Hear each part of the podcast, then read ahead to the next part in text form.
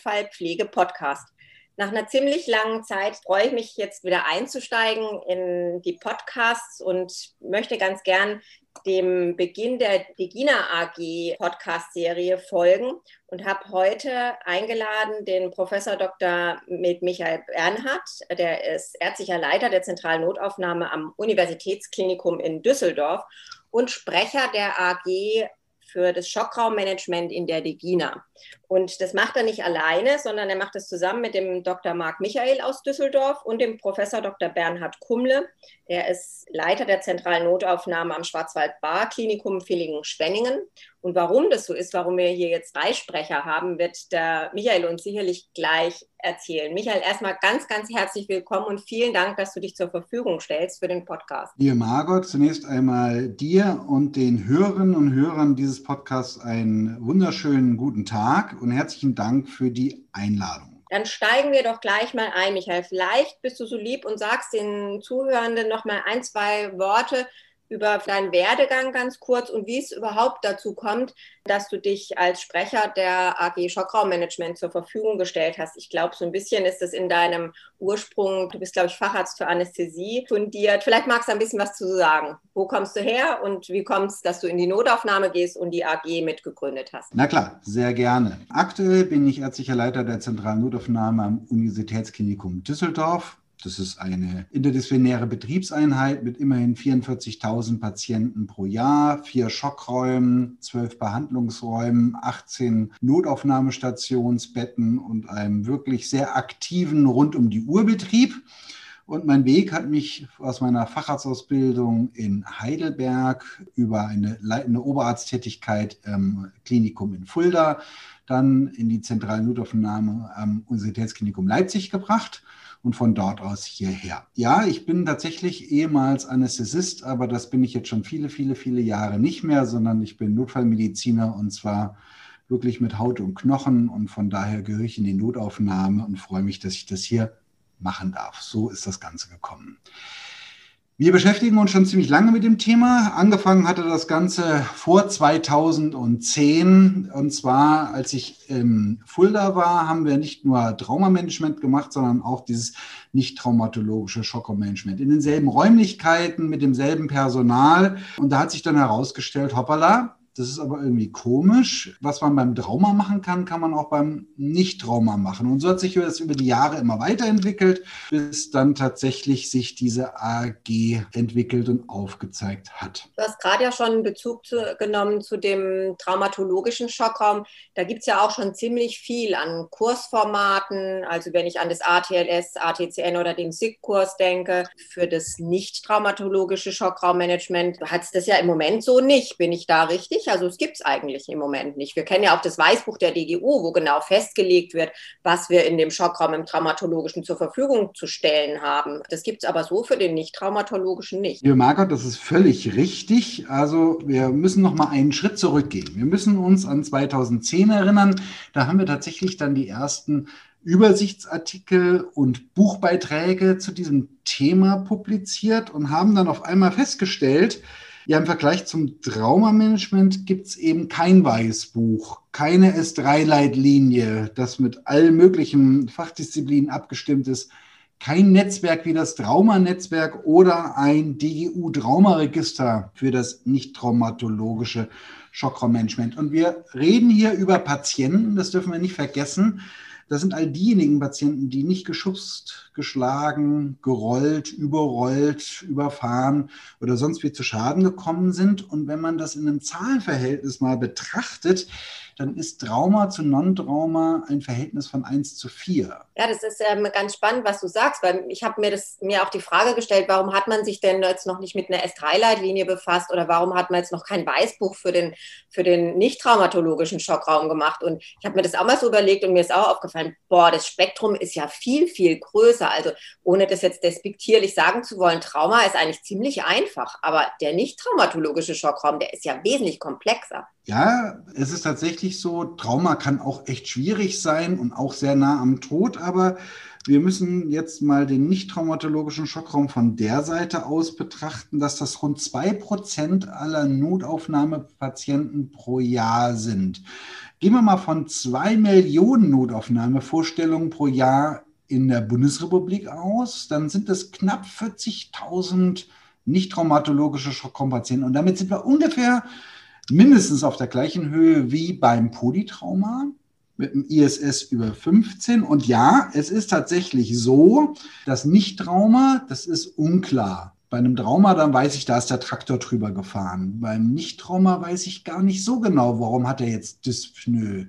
Ist es die Ketoazidose? Ist es die Pneumonie, die Aspiration oder was genau jetzt vorgefallen ist? Es ist viel komplexer und es ist deutlich risikobehafteter. Wir dürfen nicht vergessen, Trauma hat eine Letalität von 16 Prozent. Non-traumatologische Patienten hatten nach den ersten Studien eine Letalität in 30 Tagen von knapp 34 Prozent, also doppelt so hoch. Das ist ja schon enorm. Ne? Und jetzt, wie seid ihr in der AG angegangen? Also ich, das ist ja ein Riesenberg, den man so vor sich hat und vielleicht auch das Ziel, mal in eine S3-Leitlinie zu münden. Weiß ich nicht, ob das das Ziel der AG ist. Magst du vielleicht zu den Zielen der AG nochmal was sagen und dann in welche, ich weiß, es gibt Untergruppen der AG, in welche Gruppen man sich da jetzt schon aufgeteilt hat? Ja, klar, gerne. Also zunächst einmal ist die AG überhaupt ein Ziel. Warum sage ich das so? Weil man muss sich mal vorstellen, dass es mich knapp zwölf Jahre gekostet hat, das nicht-traumatologischen Schockraummanagement mit viel, viel Lobbyarbeit aus sozusagen der Versenkung zu holen, Interesse zu wecken, die Scientific Community dazu zu bekommen, sich für dieses Thema überhaupt zu interessieren, auf Kongressen dieses Thema zu highlighten, witzige und spritzige Vorträge dazu zu halten und letztendlich auch alle möglichen Fachgesellschaften für dieses Thema zu interessieren. Also, dass wir überhaupt in der DEGINA diese AG Schockraum etablieren konnten, ist schon mal ein super Ziel. Und was sind jetzt unsere nächsten Ziele, die wir haben? Naja, klar, wir wollen genau dieselben Punkte abgekupfert beim Trauma auch hier etablieren. Wir wollen eine klare Ausstattungsrichtlinie, Organisationsrichtlinie, Alarmierungsrichtlinie entwickeln, also auf deutschen Weißbuch. Dass man weiß, wer gehört denn in den Schockraum, wer wird es denn vom Personal besetzen und natürlich auch, welche Forderungen darf man denn an die nicht traumatologische Schockraumversorgung stellen. Dann wird das Ganze weitergehen dann wird sich fragen, welche Zeitform darf man zum Beispiel erwarten? Darf das nach 30 Minuten fertig sein mit dem Primary und Secondary Survey? Wann darf denn die Bildgebung fertig sein? Wann darf denn der Patient auf der Intensivstation sein? Und da hat uns der GBA zum Beispiel sehr geholfen. Der sagt uns ja, dass wir in den zertifizierten GBA-Zentren, also der Basis der erweiterten umfassenden Notfallversorgung, nach 60 Minuten ein Beatmungsbett belegen. Und wenn wir das Ganze zusammenfassen, dann sind wir nach 30 Minuten mit dem primären Schockraumversorgung fertig, nach 45 Minuten mit der Großgerätebildgebung, nach einer Stunde dann auf der Intensivstation. Und wenn man das realistisch betrachtet, wird es an vielen Institutionen, sicherlich auch der Hörerinnen und Hörern, völlig utopisch sein, dass genau das so passiert. Und da setzen jetzt unsere einzelnen AG-Gruppen an. Wir haben Angefangen mit vier AG-Gruppen, nämlich erstmal eine AG-Gruppe zur Ist-Analyse des nicht traumatologischen Schockraummanagements kritisch kranker Patienten in Deutschland. Dann haben wir eine zweite Gruppe gehabt, die hat sich um Algorithmen gekümmert. Eine dritte Gruppe, die ein Basisweißbuch entwickelt hat und eine vierte Gruppe, die sozusagen sich um ein Ausbildungskonzept, um ein interdisziplinäres, interprofessionelles Ausbildungskonzept kümmern sollte. Und die Meilensteine, die wir hier erreicht haben, war jetzt in der Projektgruppe 1, also der Ist-Analyse, dass wir 400 Leiterinnen und Leitern zentraler Notaufnahmen befragt haben. Wie ist es denn bei euch? Habt ihr denn das Equipment da? Habt ihr Räumlichkeiten da? Habt ihr eine Anmierungsstruktur da? Habt ihr eine 24 Stunden vor Ort Notfallmedizinerstruktur etabliert? Oder muss da noch viel entwickelt werden, damit wir überhaupt wissen, wo wir beim konservativen Schockraummanagement heutzutage stehen?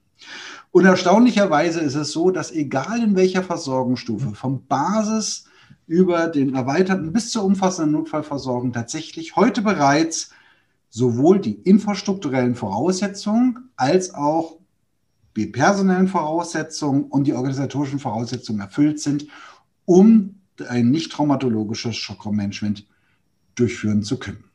Da hätte ich gleich mal eine Frage. Du hast gesagt, dass ihr 400 Leitende von Notaufnahmen befragt habt. Waren das jetzt alles DEGINA-Mitglieder? Weil dann hätte man ja vielleicht so ein bisschen einen Bias. Oder habt ihr das größer gezogen? Ich würde jetzt mal die Hypothese erstellen, dass die Menschen, die in der DEGINA organisiert sind, eh auch ein höheres Interesse haben, ähm, ihre Notaufnahme entsprechend weiterzuentwickeln. Ja, du hast völlig recht. Es sind 400 Leiterinnen und Leitern aus zentralen Notaufnahmen, die in der DIGINA organisiert sind, was wiederum bedeutet, dass wir hier einen ganz klaren Bias haben. Und in Deutschland gibt es sicherlich noch eine Vielzahl an anderen Notaufnahmen. Aber man muss die ja erstmal erreichen. Da gibt es wenige unterschiedliche Wege, wie einem das gelingen kann. Einer davon ist dann über die DIGINA. Und deswegen haben wir, weil wir ja auch die AG der DIGINA hier darstellen, diesen Weg gewählt. Ja, okay. Gehen wir mal vielleicht schon zu dem zweiten Punkt. Du hast also jetzt die Ist-Analyse gerade schon angesprochen gehabt, wo es, glaube ich, viele interessante Erkenntnisse herausgegeben hat. Der zweite Punkt, wie weit seid ihr da? Beim zweiten Punkt sind wir genauso wie beim ersten Punkt, nämlich abgeschlossen. Hier haben wir ein Rückgrat für die Schockraumversorgung entwickelt. Und wenn man etwas etabliert, dann ist es ja in einem wissenschaftlichen Kontext auch ganz wichtig, dass man das publiziert. Und während Marc Michael, Oberarzt bei mir in der zentralen Notaufnahme hier in Düsseldorf, das in Notfall- und Rettungsmedizin publiziert hat, das Thema der Ist-Analyse, hat Ingmar Gröning, Leiter einer Notaufnahme in Krefeld, das Thema des Pre-Audit-Schemas ebenfalls in Notfall- und Rettungsmedizin publiziert. Und damit haben wir hier zwei Arbeiten aus unserer Arbeitsgruppe, die der Gemeinschaft und der Scientific Community zur Verfügung gestellt worden ist. Das sind Open Access Publikationen, das heißt, sie sind frei herunterladbar. Jeder kann sich darüber sofort informieren und hat die Möglichkeit, auch die Hintergrundinformationen hier zu beziehen. Ich werde da in den Show Notes auf jeden Fall nochmal den Link hinterlegen, da das Open Access sind, kann vielleicht auch jemand anders, der jetzt noch nicht in der DGINA ist, das auch einmal runterladen und anschauen. Mhm. Projektgruppe 3 ist die Entwicklung des Weißbuches. Das ist natürlich verständlicherweise ziemlich interessant und spannend und äh, auch mit vielen Diskussionen beseelt sowohl innerhalb der Gruppe als auch, und das kommt natürlich jetzt, was wollen wir erreichen? Wir wollen die Kommunikation mit der an der Versorgung Beteiligten Fachgesellschaften erreichen. Das heißt, wir müssen dafür ein Schriftwerk produzieren, was überhaupt eine Diskussion zulässt. Also einen Vorschlag erarbeiten, einen ersten Aufschlag. Und dieses Weißbuch, sehr gut organisiert und orientiert am DGU Weißbuch zur Traumaversorgung, soll so ein bisschen ja, die Basis stellen. Das wird man sicherlich in der Version 2.0 und 3.0 weiter fortschreiben müssen, aber Jetzt haben wir erstmal aufgeschrieben, was wir glauben, was wichtig ist und das darf jetzt natürlich von allen anderen Bereichen auch gerne beeinflusst werden. Das ist quasi jetzt auf dem Expertenlevel in so einer Art, kann man es vielleicht Delphi-Runde bezeichnen, entstanden? Oder wie ist das entstanden? Ja, das ist korrekt. Es gibt für das gesamte Thema des nicht traumatologischen Schockraummanagements natürlich ganz wenig Evidenz. Die Amerikaner mit ihren seit 50, 60 Jahren bestehenden Notaufnahmen machen das einfach in ihrer Resuscitation Bay. Da ist das völlig außer Frage, dass man das da macht. In Deutschland gibt es ja noch die Diskussion, führe ich denn diese Patienten an der Notaufnahme vorbei auf ein freies Intensivbett? Da sind wir ja der Meinung, wir machen das in der Notfallmedizin und zwar in der Notaufnahme. Wir wollen diese Patienten gerne haben und in den Schockräumen versorgen, diskriminieren, herausfinden, was das Problem ist und dann der fachspezifischen Notfallversorgung auf einer fachspezifischen Intensivstation zuführen. Dazu sammelt man erstmal die gesamte Literatur. Wir haben selber jetzt ganz gut dazu beigetragen, dass es hier primäre Erkenntnisse gibt. Ich sage nur mal die Observe 1 Studie oder jetzt gerade publiziert die Observe 2 Studie als monozentrische Untersuchung. Es gibt dann eine Handvoll Weiterbildungsartikel zu dem Thema, gerade von Bernhard Kumle, Marc Michael und mir. Und jetzt mit dem vom Ingmar Gröning so schön publizierten Pre-Audit-Schema auch ein Rückgrat. Wir sind gerade dabei, eine Serie zum ABCDE zu publizieren, wobei A schon publiziert ist, D gerade accepted wird.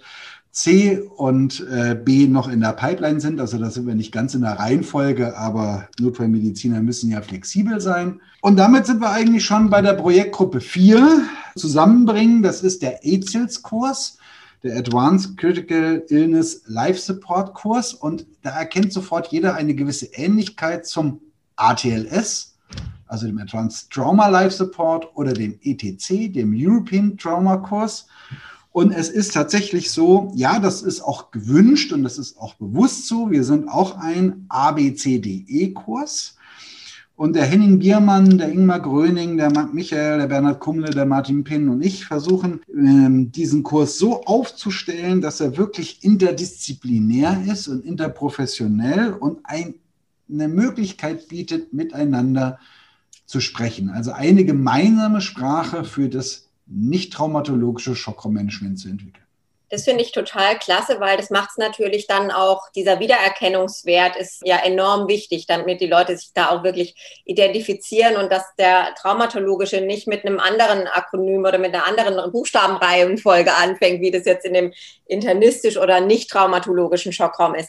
Da habe ich tatsächlich auch noch eine ganz spezielle Frage. Und zwar, du weißt ja, ich habe ähm, das ATCN, das Äquivalent zum ATLS aus den USA ja nach Deutschland geholt und habe dann tatsächlich im Laufe der Jahre festgestellt, die Idee war, Zusammenkurse zu machen, ATLS und ATCN. Wir haben es eigentlich nie so richtig hingekriegt, weil dieser aus den USA stammende Kurs ja die Pflege der USA abholt, die teils ganz anders arbeitet wie die Pflege in Deutschland. Und es ist meiner Sicht, ist dieses Projekt etwas gescheitert. Wir haben dann ein eigenes Kurskonzept, SIG-Kurskonzept für die Pflegekräfte aufgesetzt.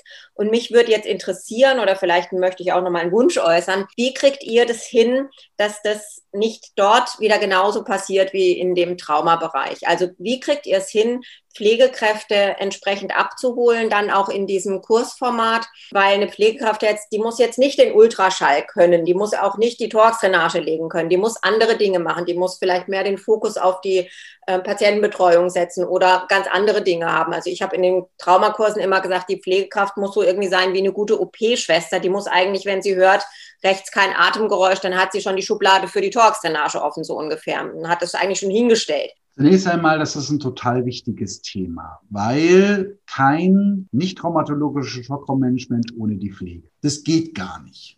Der Arzt alleine ist nichts wert. Das funktioniert nur als eine Team-Performance und ein Workup, der miteinander abgestimmt erfolgen wird. Und ich musste so schmunzeln, als du gesagt hast, die Pflege wird nicht sonografieren und die wird auch keine Thorax-Drainage legen, aber die Pflege kann sonografieren, um zum Beispiel einen Zugang zu finden. Und ja, das ist richtig, die Thorax-Drainage muss gerichtet werden und vorbereitet werden und man kann noch so schnell und so viele Sachen als Arzt denken, wenn ihr nicht eine gewisse Harmonie und ein Wording zusammen mit der Pflege besteht, wird es nicht erfolgreich für den Patienten sein. Das fängt ja schon davon an, wie man gemeinsam den Raum einrichtet, ABCDE-Schränke etabliert, ein gemeinsames Konzept für zum Beispiel schwierige Gefäßzugänge hat, sei es, wie man die Sonographie bedient, um äh, sozusagen sonografiegestützt die äh, zentralen Wege zu etablieren, wie man gemeinsam Atemwegsmanagement gestaltet, zum Beispiel über die Videolaryngoskopie, wo man auch als Team sieht, was man macht also nicht nur der Anwender, sondern gerade auch die Pflege in der Assistenz, in dem Anreichen vom Boogie, in dem Anreichen einer Mägelzange, wo man sieht, wo ist jetzt noch ein Quäntchen Burp-Manöver notwendig und so weiter und so fort. Und ich glaube, das ist ganz wichtig, dass man an dieser Stelle das interdisziplinär gestaltet und interprofessionell gestaltet, dass man gemeinsam die wichtigen Punkte hervorruft. Also was bringt der schönste Algorithmus, wenn keine Zeit für die Vorbereitung ist? Ja, ich glaube, ihr habt auch, wenn ich richtig bin, in allen ähm, Unterprojektgruppen auch Pflege mit integriert, um genau das eben hinzukriegen, dass die Pflege da eine Stimme hat und sagt, so jetzt müsst ihr mal wieder ein bisschen mehr in unsere Richtung denken auch. Ich glaube, das kann man damit ganz gut gewährleisten. Ja, es wird häufig kritisiert, dass man, oder daran müssen wir auch sehr stark arbeiten, dass man zu arztlastig das Ganze gestaltet. Gleichermaßen muss man aber eine gemeinsame Sprache sprechen. Das heißt, man muss ein gewisses gemeinsames Niveau haben und einen gewissen Kenntnisstand zu Erkrankungsbildern. Nehmen wir zum Beispiel mal die vier Schockformen. Dann ist es natürlich gleichermaßen wichtig, dass man weiß, wie man die einzelnen behandelt. Für die Pflege ist es wichtig, wie muss man zum Beispiel Medikamente dosieren oder welche Medikamente sind denn die ersten, die man einsetzen wird, um das entsprechend gut vorbereiten zu können. Gleichermaßen ist es auch wichtig, dass man ungefähre Therapiestrategien kennt. Die müssen gar nicht bis zum allerletzten ausgearbeitet sein, aber man muss ungefähr wissen, in welche Richtung es geht, damit man, und das ist jetzt wieder der wichtige Punkt, eine gemeinsame Sprache spricht. Und das macht der Buchstabenkurs ABCDE, nämlich als AIDS-Kurs. Ja, ich denke auch so Sachen wie die Übergabe halte ich für einen ganz zentralen und wichtigen Punkt, dass man so ein Übergabeschema hat und auch die Pflege sich auch ruhig traut, in der Übergabe nochmal nicht angebrachte Dinge nochmal nachzufragen, weil letztendlich das Team, das den Patienten bringt, ist nachher weg und dann ist die Frage nicht mehr stellbar. Also da ruhig auch die, dass die Pflege eben sich ein bisschen selbstbewusster sieht und auch mal eine Frage stellt, ist denn jetzt vor Ort schon dran Examen gegeben? Weil das Protokoll kriege ich erst irgendwie später. Das muss ich also eigentlich schon wissen und wenn es vergessen wird, finde ich, sollte das eine Pflegekraft auch fragen. Deswegen muss sie natürlich auch, wie du sagst, ein gewisses Niveau, also das Notfallfachpflegekraftniveau, finde ich, ist im Schockraum schon zu fordern. Hinsichtlich des Übergabeprozesses ist ja zum Beispiel Ingo Gräf aus Bonn total führend. Und äh, da wird ja gerade ein sehr, sehr gutes Übergabekonzept entwickelt. Da gab es schon mehrere Delphi-Verfahren, Rückfragen, äh, was wichtig ist und was nicht wichtig ist. Und ich halte es für ganz wichtig, dass man am Ende der Übergabe die wesentlichen Punkte nochmal zusammenfasst und dann dem gesamten übernehmenden Team, und das heißt nicht nur dem ärztlichen Team, sondern dem gesamten Team, also auch proaktiv genau der Pflege die Möglichkeit gibt, nochmal Fragen zu stellen. Das macht man als eine offene Frage.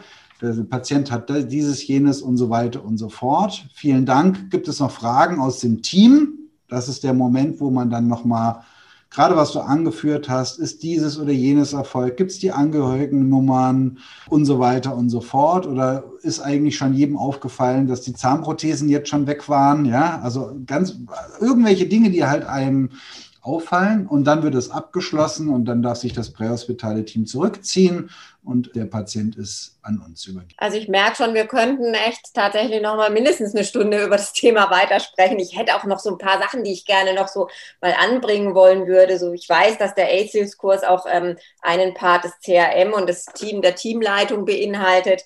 Da fand ich zum Beispiel ganz spannend, dass die Australier ähm, zwei Teamleitungen im Schockraum haben, nämlich eine ärztliche und eine pflegerische. Das fand ich sehr spannend. Ich habe das selber erlebt. Also ob man vielleicht solche Sachen auch noch mal mit angedacht hat auf jeden Fall stelle ich fest, es ist ein wahnsinniger Workload. Und da muss ich erstmal sagen, ich finde es total klasse, dass ihr euch damit beschäftigt, so intensiv und vor allen Dingen auch so schnell auch äh, Ergebnisse schon bringt. Das ist super erfreulich. Vielleicht für dich fühlt sich nicht ganz so schnell an, weil du schon sehr, sehr lange damit äh, befasst bist. Aber es stellt sich mir jetzt noch die Frage, Ad A, ASILS-Kurs, wann können wir mit dem ersten Kurs rechnen? Kann man sich da schon anmelden? Kann man sich da auch als Pflegekraft anmelden? Zum einen. Und zum zweiten, braucht ihr noch pflegerische Unterstützung in den einzelnen Arbeitsgruppen? Gruppen teilen? Also zunächst einmal muss ich ein ganz großes und herzliches Dankeschön allen Mitarbeiterinnen und Mitarbeitern der AG Schockrum sagen. Und zwar völlig unabhängig, aus welchem Beruf sie kommen. Es ist eine unglaubliche Arbeit, die da gemacht wird. Es ist ein unglaublich spannendes Thema, aber umso mehr auch eine unglaublich umfassende Arbeit. Und ich glaube, ihr habt mittlerweile schon 60 Mitglieder in der AG, ne? Wenn ich ganz präzise sein darf, ich gucke das gerade nochmal nach, sind es 63 wow. Mitglieder. Ich glaube, damit sind wir einer der größten AG innerhalb der Degina. Und es ist eine interprofessionelle AG. Das heißt, jeder ist herzlich eingeladen mitzumachen. Und natürlich auch Pflegekräfte aus der Notaufnahme sind ganz herzlich eingeladen, sich hier aktiv zu beteiligen. Und ich glaube, wir finden in jeder Untergruppe noch eine Möglichkeit, eine Pflegende oder einen Pflegenden unterzubringen. Wir können von der Erfahrung nur lernen, die jeder mitbringt und von dem Ideenreichtum. Und von daher kann ich nur ganz großartig sagen, macht mit, seid aktiv, bringt dieses wichtige Thema voran, weil neben, na klar, wichtigen Publikationen Neben der Rekrutierung von Forschungsgeldern in diesem Bereich ist es ganz, ganz wichtig, dass wir die Zusammenarbeit hier professionalisieren, erkennen, dass das unsere Patienten sind, die ein unglaublich hohes Letalitätsrisiko haben. Ja, 34 Prozent, ich hatte es vorhin schon einmal angeführt. Das ist ganz, ganz wichtig, dass wir uns um diese vulnerable Patientengruppe kümmern. Und von daher ist jede Mitarbeit absolut erwünscht. Und mit dem ACES-Kurs, was äh, ist so die Perspektive? Wann wird es den ersten Kurs geben? Ja, ist gut, dass du da nochmal nachfragst. Ich habe gedacht, ich komme drum herum. Wir werden Ende des Jahres soweit sein, dass wir die ersten Pilotkurse zusammengestalten. Und ich habe dich im Vorfeld auch ein bisschen nochmal geguckt auf der Homepage. Man kann sich tatsächlich schon quasi vormerken. Also man wird dann informiert per E-Mail, wenn das Kursprogramm dann echt an den Start geht. Also da gibt es eine Möglichkeit, sich so quasi schon mal vorab anzumelden. Es hat natürlich keine Reihenfolgeliste oder so, aber man kriegt dann die Information, so jetzt kann es losgehen. Das finde ich schon mal ganz klasse. Das ist so wie Save the Date. Ja, man registriert sich als zukünftiger Provider und ja, auch wenn wir noch nicht ganz so weit sind, glaube ich, werden wir schneller dahin kommen, als uns lieb sein wird. Und der Bedarf ist so unglaublich riesengroß. Man darf nicht vergessen, das sind mindestens genauso viele wie Polytrauma, für die es alles eine klare Struktur gibt. Und für diese riesige Anzahl an Patienten hoffen wir jetzt, diese Struktur schaffen zu können. Klasse, das war ein super, super Schlusswort, Michael. Vielen, vielen Dank. Du hast wirklich einen ganz tollen Einblick gegeben in die AG-Arbeit, hast einen wirklich schnellen Überblick darüber gegeben, was schon gemacht worden ist und was noch so in Aussicht steht. Ich möchte mich zum Schluss nochmal deinem Lob anschließen ähm, und das finde ich zeichnet die Notfallpflege, die Notfallmediziner aus, dass sie selbst in einer Zeit wie der Pandemie noch dazu in der Lage sind, solche Dinge voranzutreiben. Denn die AG hat auch in der Pandemie bei all dem Workload, den jeder von uns hat, gerade auch in den Leitungsebenen wie jetzt bei euch, bei den AG-Leitungen, wirklich einen wahnsinnigen Workload gegeben und ihr habt es trotzdem geschafft, daran weiterzuarbeiten. Also ganz, ganz vielen Dank auch von meiner Seite an die AG und gutes Gelingen weiterhin. Und vielen Dank, dass du dich für den Podcast zur Verfügung gestellt hast, Michael. Sehr gerne. Dein Lob gebe ich total gerne an die gesamte Arbeitsgruppe weiter und ich glaube, Sie sind so froh, in deinem Podcast so lobend erwähnt worden zu sein. Vielen Dank.